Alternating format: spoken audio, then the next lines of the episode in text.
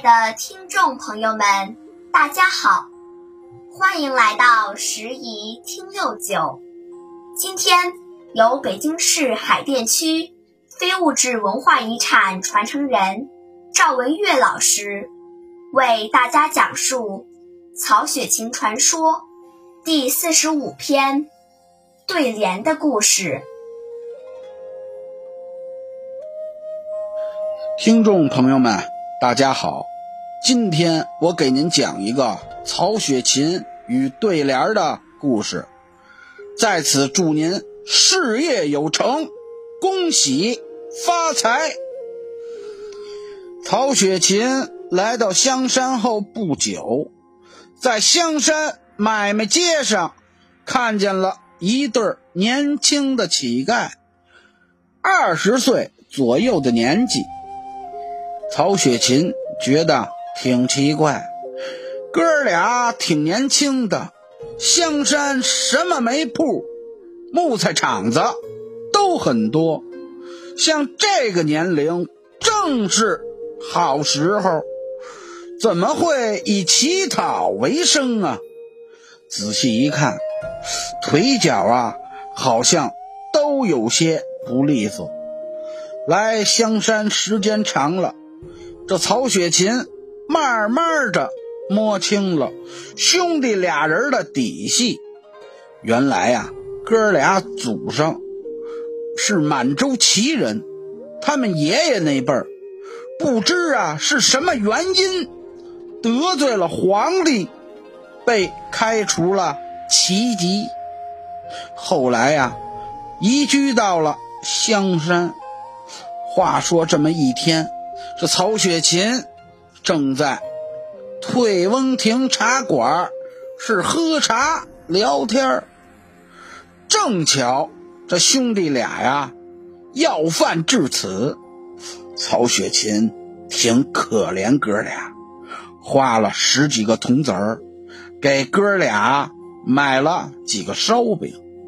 曹雪芹拿话一问，知道。哥俩呀，姓关，老大叫关德福，老二叫关德禄。这父母去世，亲戚故旧，恐怕哥俩到家呀借钱，谁也不敢认。街上看见了，也装没看见。一天，曹雪芹对兄弟二人说。你们哥俩呀，年纪尚小，老这么要饭也不是个办法呀。你们要愿意，我可以教你们一门手艺，混口饭吃，如何？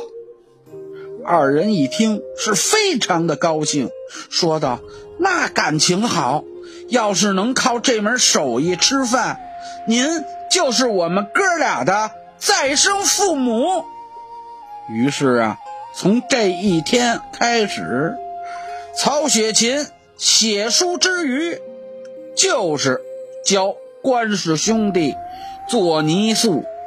整白旗山脚下有一处泥坑，里边的黄泥是又细又黏，曹雪芹就让哥俩到坑里挖泥。练手，从最简单的开始练，陆陆续续练了好几个月，再开始学习给人塑像。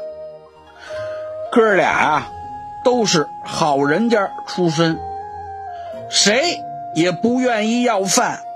一看呀，能学门手艺，都特别的认真。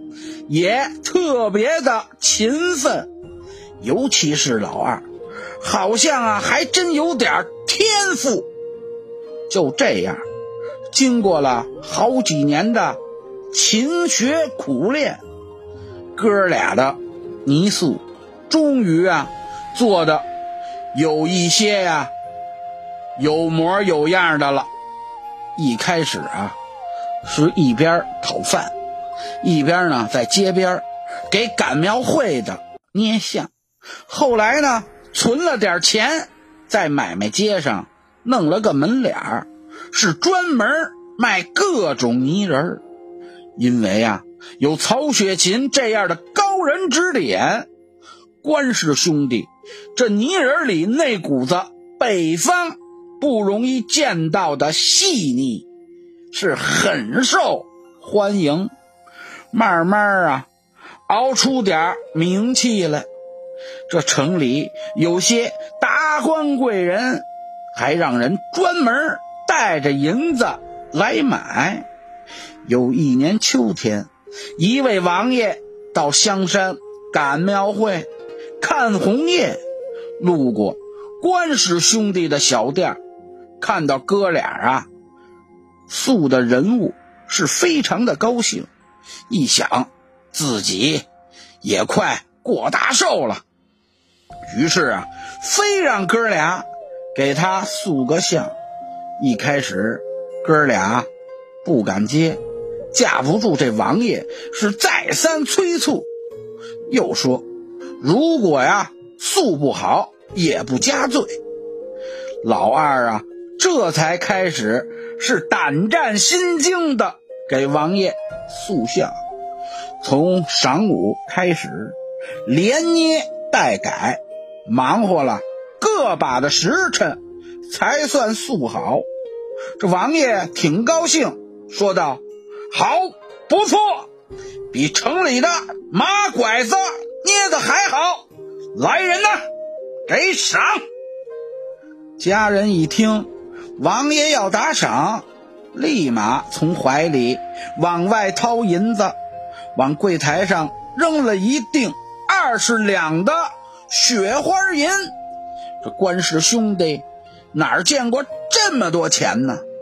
拿到银子，不知道怎么花了。这老大说：“要不，咱给师傅扯点布，做件新衣裳吧。”老二说：“不能，光做新衣裳，我觉得咱们还是找三爷呀商量商量吧。”这哥俩找到曹雪芹的一位至交，讲了讲给老王爷塑像和给曹雪芹做衣裳这事儿。曹雪芹的朋友说：“你们师傅过两天四十大寿，我再添呀几两银子，咱们不如给他过个生日，让他高兴一下，怎么样？”哥俩一听，都说好。到生日这一天，大家一起张罗。曹雪芹的几个亲戚朋友也都从城里赶来聚会，七八个朋友是欢聚一堂，好不热闹啊！酒足饭饱，是吟诗作对。曹雪芹的一个叫。奥比的朋友随口说道：“我说一个上联啊，诸位，我说一个上联远富近贫，以礼相交，天下少。下联是疏亲漫友，因财而散，世间多。这话一落。迎来了众人的一片喝彩，好，好，好！这关家哥俩更是激动不已。老大一个劲儿的抹眼泪。后来呀，关氏兄弟就靠捏泥人儿做生活，也都啊娶上了媳妇儿。